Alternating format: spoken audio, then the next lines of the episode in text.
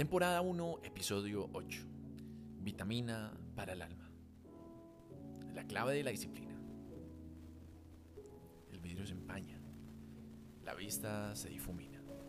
Los deseos de hacer un cambio son efímeros.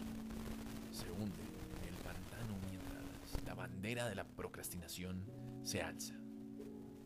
Este año sí, gritaban júbilo, una voz motivacional se balanceaba en una montaña rusa de emociones, mientras el miedo murmuraba bloqueos. Creemos que forjar una disciplina es el sacrificio y la repetición incansable de una actividad hasta que quizás esta con el tiempo se convierta en un hábito. Pero así no es. Esto es animal, lineal, reptiliano, ortodoxo, aspiracional y egoico. La disciplina realmente es un estado de conexión contigo mismo. Es hacer el amor en el presente, donde te pones como prioridad y abrazas tu ser. ¿Cómo llegó a ello? Sana. Abraza tu oscuridad, dolores y traumas.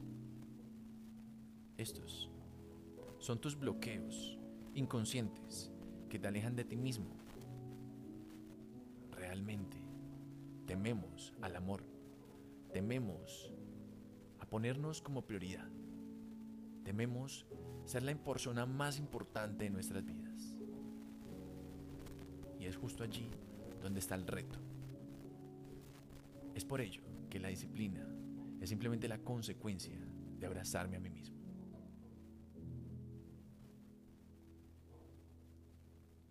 Te habló Santiago Duque, nutricionista del alma.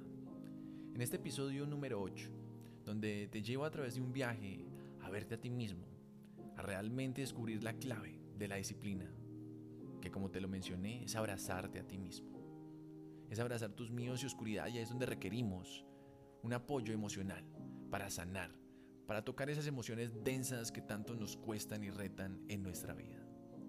Recuerda que en este momento estamos en nuestro reto de 21 días de disciplina inquebrantable, en donde te voy a llevar a tocar dichas emociones densas para que puedas gestar una disciplina realmente inquebrantable en tu vida y accionar durante toda tu vida. Así que si deseas más información, recuerda unirte a nuestros grupos. Nos puedes preguntar por el WhatsApp, nos puedes preguntar a través de las redes sociales e inscribirte gratuitamente a este reto de 21 días.